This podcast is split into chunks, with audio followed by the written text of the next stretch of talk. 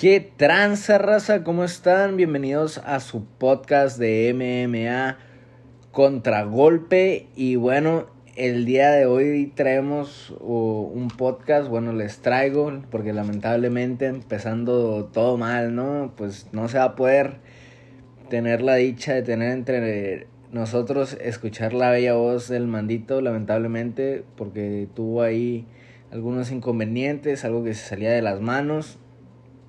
Este, sin embargo, pues nada, nada de qué preocuparse y pues eh, pronto estará acá eh, compartiendo con nosotros este maravilloso podcast.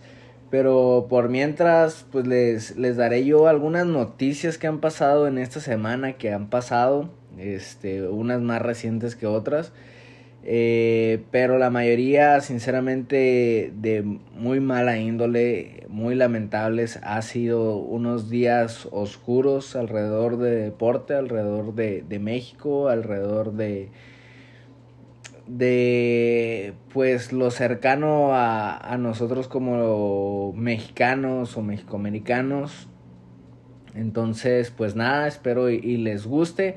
Voy a omitir el día de hoy lo que fue la cartelera de, de Jorge Masvidal en contra de Colby Covington. La verdad es que no fue una cartelera que ofreciera grandes sorpresas, una que otra por ahí. Pero, este, pero sí, pues nos la vamos a guardar, ¿no? Porque es una cartelera bastante interesante y nos gustaría tener al mando dándonos su opinión acerca de lo que pasó eh, en esa cartelera. Y pues bueno, sin más que decir, vamos a darle.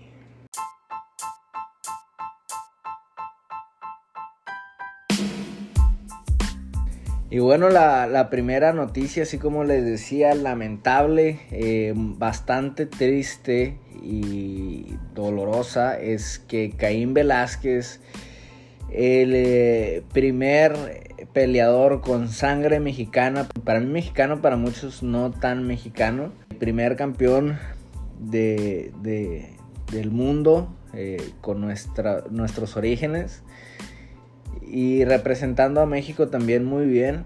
Eh, pues lamentablemente ahorita se encuentra en prisión. Esta, esta noticia ya tiene varios días. De hecho, el día de ayer fue uno de sus primeros juicios donde pues apenas va empezando todo, ¿no? Pero principalmente enfrenta 10 cargos, es lo, lo que tengo que decir. Múltiples cargos, intento de homicidio, eh, disparo de arma, persecución, bla, bla, bla, ¿no? Muchos cargos se enfrenta ya que Caín Velázquez hace algunos días persiguió a un sujeto en su camioneta. El otro sujeto venía en su camioneta con su padrastro y si no me equivoco con su hermana o madre, eh, alguna figura femenina de su familia. Y Caín Velázquez los persiguió y les disparó a este sujeto intentando matar, impactando, pero en el padrastro del sujeto. Lo más duro son los motivos de Caín Velázquez y los motivos por los que uno se pone un poquito en su lugar y a lo mejor eh, pues creo que la gran mayoría o muchos este quizás haríamos la, misma cosa no y es que al parecer eh, supuestamente este sujeto a quien Caín intentó pues desvivir habría molestado sexualmente en varias ocasiones a un miembro, pues a un miembro infantil de su familia. En otras palabras, pues estaba tratando de matar a un pedófilo que había abusado de un miembro de su familia. Eh, se hablan de muchas eh, posibilidades. Este, sería irresponsable de mi parte decir, ah, fue la hija, fue la sobrina, fue no sé qué. La verdad es que esa información no ha salido a la luz y creo que es lo mejor para, la misma propia víctima pues que no se sepa su identidad, ¿no? Creo que lo, más eh, importante es respetar eh, su anonimato y bueno, esto es lo que ha estado pasando con Caín Velázquez. El sujeto supuestamente em, violador pues ya ha tenido varios eh, cargos de abuso. Sin embargo se encontraba con libertad. Y aparte algo en lo que ha fallado mucho el sistema y eso me sorprende muchísimo porque si he tenido más o menos contacto con, con algunas personas que tienen eh, negocios o familiares con negocios de, guarderías, porque esto todavía era el contacto, todo esto eh, se llevó a, cabo o en las instalaciones o relacionado con lo que es la guardería de este familiar de Caín Velázquez, pues eh, la familia del acosador tiene una guardería. Ahí pues habría hecho pues estos actos tan lamentables, ¿no? El, el supuesto violador. Y bueno, a mí se me hace bastante raro porque es muy especial la ley de los Estados Unidos, o por lo menos lo que yo he conocido y de, California, porque tengo eh, un amigo de la familia que su hermana tiene también una guardería, entonces eh, de repente por un tiempo me prestaron su correo postal, entonces pero tenía que ir a a recoger mis cosas que me llegaban en horarios que no fueran de horario laboral porque si no se podían meter en serios problemas, ¿no? Eh, porque no pueden recibir visitas este, que no estén programadas, etc. Y, bueno, pues eso me sorprende mucho, que una familia de un acosador pueda tener eh, una guardería. Bueno, más bien, más vale prevenir que lamentar y, aunque pueda sonar drástico, es algo que, no debe pasar. Pues en dado caso todavía se tiene que investigar muchísimo, no se puede dar eh, ni a, a, uno como sentenciado totalmente como al otro, digo, tendrá sus acusaciones y todo, pero pues hay que esperar, ¿no? A lo que dictamina la, la ley.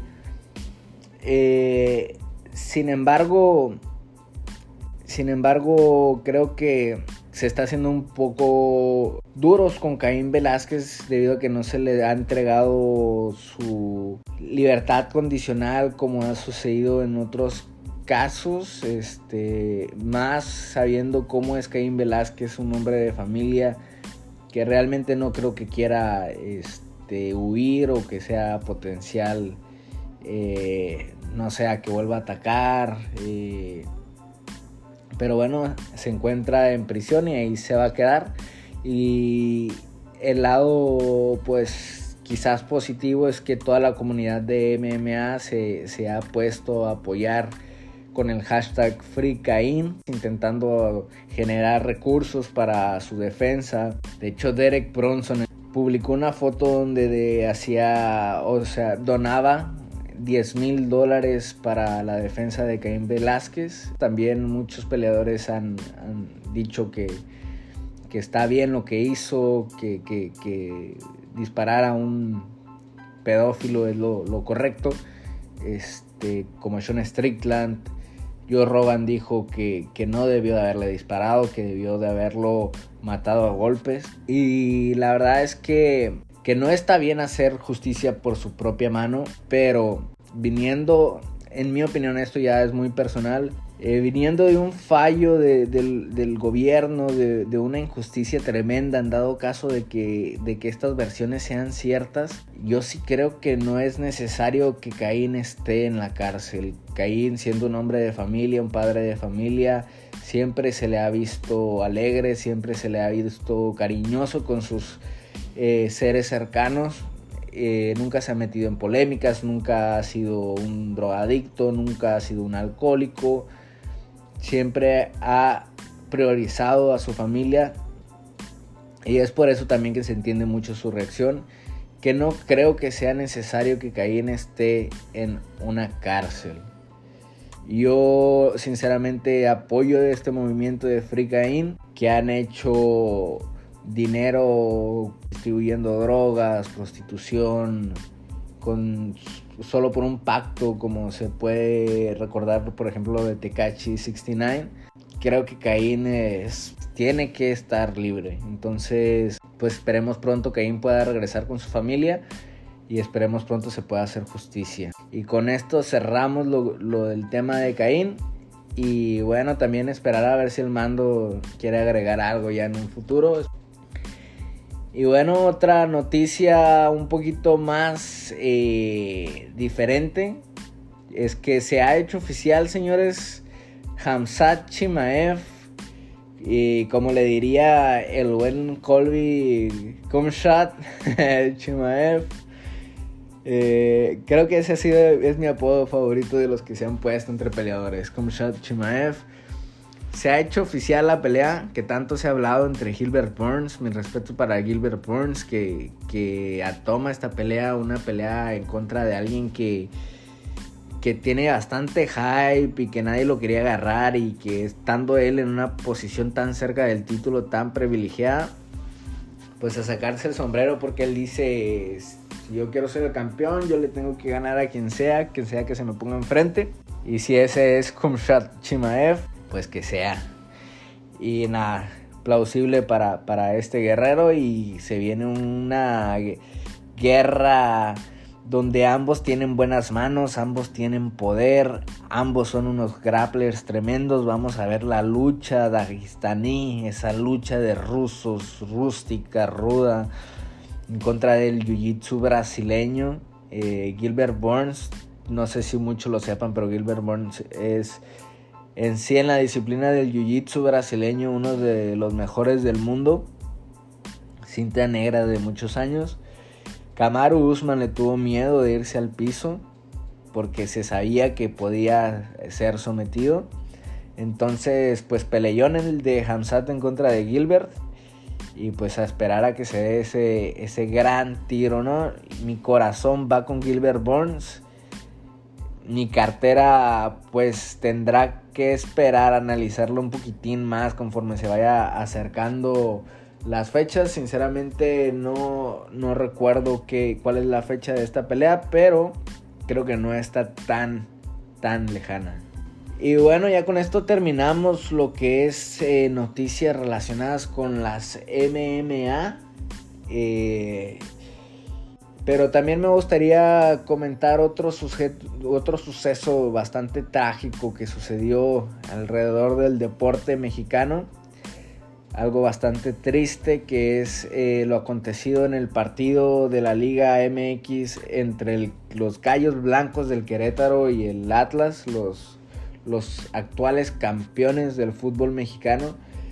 Y es que durante el trayecto del partido pues se, se empezaron a golpear como tremendos orangutanes las barras de animación, que más que barras de animación son bandas de terrorismo, de guerra, que no sirven para nada más que para afectar al prójimo, para sembrar terror en los niños que van a los estadios, para afectar al prójimo. Cifras extraoficiales hay muchas, eh, algunos dicen que hay 17 muertos, otros que más, otros que menos. Sin embargo, la gobernatura del gobierno de Querétaro señala que no ha habido ningún fallecido, que ha habido 22 lastimados, heridos, hospitalizados y 3 en un estado bastante crítico. Sin embargo, hay personas que, viajaron a Guadalajara que dicen que, su tío falleció, que su primo falleció. Eh, hay muchas versiones. Eh, la verdad, ya es cuestión de cada quien con cuál versión se quedan. Es algo muy, muy lamentable. Es un reflejo de muchas cosas. Y es algo que, genera bastante impotencia, primero porque lastiman al deporte algo que es puro en sí, la competencia eh, mano a mano entre, entre dos humanos este, lo convierten pues en algo turbio, ¿no? En algo, en un pretexto para ir y, y sacar, no sé, este, de manera negativa todos los traumas que tienen, ¿no? Todas las frustraciones que tienen. Simplemente se trata de ir, drogarse, hacer ruido y pues amedrentar al rival, en este caso a golpear a cualquiera que tenga la camisa del equipo contrario. Las imágenes supongo que ya muchos los han visto han sido bastantes perturbadoras. Gente quitándose la camiseta con tal de que, de no recibir más daño, este, cuerpos tirados eh, en el piso, una verdadera guerra, un, un campo de guerra, este algo verdaderamente asqueroso. Tu afición, tu pasión es, también la violencia, pero, pero la violencia que yo ejerzo, la violencia que nos gusta ver es algo deportivo, es algo pues regulado, es algo que se queda ahí, que no daña más que a los mismos eh, actores, este, y por convicción propia, porque es un deporte hermoso cuando lo practicas, y, y no dañas a nadie. Y estas personas dañaron a, todo el mundo, no solo en lo físico, también dañaron a las personas en lo emocional, a las familias que, que vieron toda esa violencia y en lo económico a muchas personas, todas las personas que trabajaban en ese estadio, pues por mientras está suspendida la liga. Se habla de una desafiliación del Querétaro, que es lo que se tiene que hacer. Que esto es México, ¿no? Y los, que, los últimos que pierden son los dueños. Entonces lo más seguro es que afecten más a, los mismos jugadores que, a los propios eh, dueños. Que son parte importante, si no es que la principal de esta catástrofe eh, por no tener la seguridad de los que del aforo de ese espectáculo que se está dando. Y más porque pareciera que fuera como negligencia porque ya ha habido muchos este, bastantes indicios de que algo así podía ocurrir estos mismos inadaptados hace algunos meses tuvieron otra campal en contra de, los de San Luis. Entonces, y la, liga petó un poco el estadio, bla, bla, bla, pero realmente nada, ninguna medida contundente. Está bastante, eh, pues, tiene bastante la culpa también por ser una liga mediocre, por ser una liga mediana, sin o sea, una liga que prioriza siempre lo económico a lo deportivo, eh, donde no importa, eh, aunque suene repetido, no importa lo deportivo, si hay negocio, esos antecedentes y no se han erradicado las barras. Ahora pasó esto y la respuesta del presidente de la Liga Mexicana debió de haber sido se acaban las barras tajantemente desde a partir de este momento porque es algo que no aporta nada al fútbol mexicano. Sin embargo, su respuesta fue no va a haber más barras visitantes. Lo único que estás coartando ahí es la libertad de unas personas de ir, presenciar un espectáculo y le estás dando más poder a unos simios que están ahí en tu propio estadio, ¿no? Peor es nada. Digo, está bien que se tome por lo menos eso, pero lo, que debía de haber, debió de haber sido sería algo tajante, algo que solucione de raíz, no más barras en el fútbol mexicano y la desafiliación por los lamentables sucesos del club Querétaro. Y lamentablemente yo creo que esto bueno, lamentablemente esto se y, también lógicamente iba a ser algo internacional y así lo fue. Eh, la FIFA ya creo que se pronunció como algo lamentable y pues todavía no da una resolución ¿no? acerca de si tomará medidas o algo así. Pero yo siendo FIFA digo, veo este espectáculo, digo, eh, esto fue en, en un partido de dos equipos que ni fu ni fa, sinceramente, aunque el Atlas sea el actual campeón Querétaro no existe en la historia del fútbol mexicano. ¿Cómo será en un mundial? Realmente después de esto México no se merece tener un mundial. No es garantía de nada la sociedad mexicana para albergar un, mundial. México no es seguro ni para los mismos mexicanos, imagínate para los turistas. Imagínense para los turistas. Entonces creo que la FIFA debe de tomar cartas en el, en el asunto. México ni siquiera ha podido controlar el grito homofóbico. Sea homofóbico o no, ya se dijo que se tenía que dejar de hacer. ¿Cuántos años tiene? ¿Cuántas multas lleva? Y no se ha podido erradicar un simple grito. Ahora toda esta violencia de la nada se va a acabar tomando las mismas medidas medianas de siempre. Y también hay que decirlo, lo mierda que es la liga las incongruencias que tiene la liga. Eh, equipos grandes que no desciendan, pues se van al porcentaje, ¿no? Para que sí puedan tener un, un, torneo malo sin ningún problema. Y también se afecta a los equipos, a la competencia de no dejando ascender más que a los que paguen dinero y tengan ciertas especificaciones, ascender. Pero realmente está bastante complicado ascender. Y uno de los requisitos es de que tengas capacidad de más, creo que de 25 mil en tu estadio de aforo.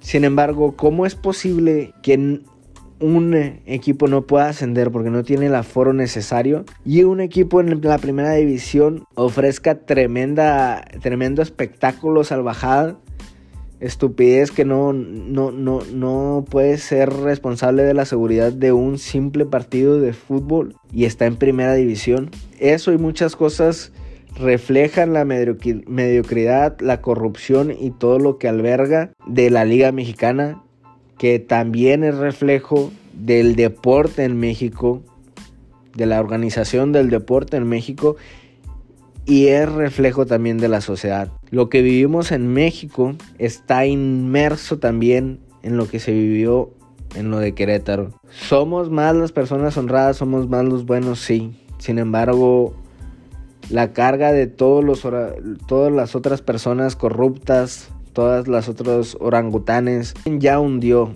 a México. Yo creo que ya no hay vuelta atrás para México. Y quizás me estoy yendo ya demasiado lejos, ¿no? Pero justo y espero y ya hayan visto la, película de Batman. Después de, ver todos estos eh, espectáculos, la verdad me quedé bastante asqueado. Y fui y quise despejar la mente un rato. Fui al cine, fui a ver la, de Batman. Y sin spoilear nada, simplemente al final. Eh, Gatuela le dice a Batman eh, como de vámonos de Ciudad Gótica. Sabes que Ciudad Gótica, esto solo es el principio, te van a matar. Eh, y Batman, pues, pues simplemente, pues el complejo, ¿no? De, todos los superhéroes, el típico superhéroe, ¿no? De no importa, yo voy a ir a salvar, ¿no? Pues yo creo que Batman está siendo muy estúpido. O sea, eso es una, bueno, esa es una película. Si tú tienes la oportunidad de salir y tener una mejor vida en, en otro país, hazlo. Siempre piensa en tu bienestar y en el bienestar de tu familia. Como estas reflexiones, ¿no? De, de, las películas de superhéroes. Todo ese sentido de pertenencia de que hay que salvar a la patria o cosas así, eh, o hay que salvar, hay que ser el héroe. Eso déjenselo para las películas. Todo lo de, por ejemplo, lo de Thanos. Yo, o sea, yo, por ejemplo, me pregunto, ¿qué es mejor? ¿La vida y la muerte con, como se hubiera acabado en la primera película de la última de, los Avengers? Cuando Thanos desaparece la mitad del mundo. O en la segunda, eh, donde se aferran a la vida, estilo pro vida, hacen, hacen todo lo posible e imposible, ¿no? Ahí se aventaron un guionazo para poder traer a vuelta a la mitad. O sea, ¿qué vale más la, pena? La vida y la muerte con Thanos, que murió la mitad de la sociedad sin dolor y rápidamente. Y la otra mitad, en teoría, debería tener los recursos, ahora sí, para tener una vida plena. O todo el mundo viviendo la misma mierda para que muchos en muchas partes del mundo, la gran mayoría, muera de cáncer, muera asesinado. O sea, unas cosas, en mi punto es ese, ¿no? Una cosa son las, las películas y otra cosa es la vida real, ¿no? Y, y ya lo vimos con lo de Caín, ya lo vimos con esto de, del fútbol. Entonces, pues nada más es eso, ¿no? La, la reflexión es que, que cuídense y que prioricen su vida y pues creo que ya también estoy un poquito como que me fui del tema, ¿no? De, de, lo que es este podcast. Pero igual espero y, se la hayan pasado muy bien. Pues un abrazo a todos y espero ya nos estemos escuchando con, con el mando. Se le extrañó porque la neta estos temas son, son serios y, me hubiera gustado pues escucharlo también, ¿no? sus opiniones y, seguro tendría muchas cosas que, que aportar. Quizás nos aporte un poquito el próximo podcast, ya veremos. Y pues nada,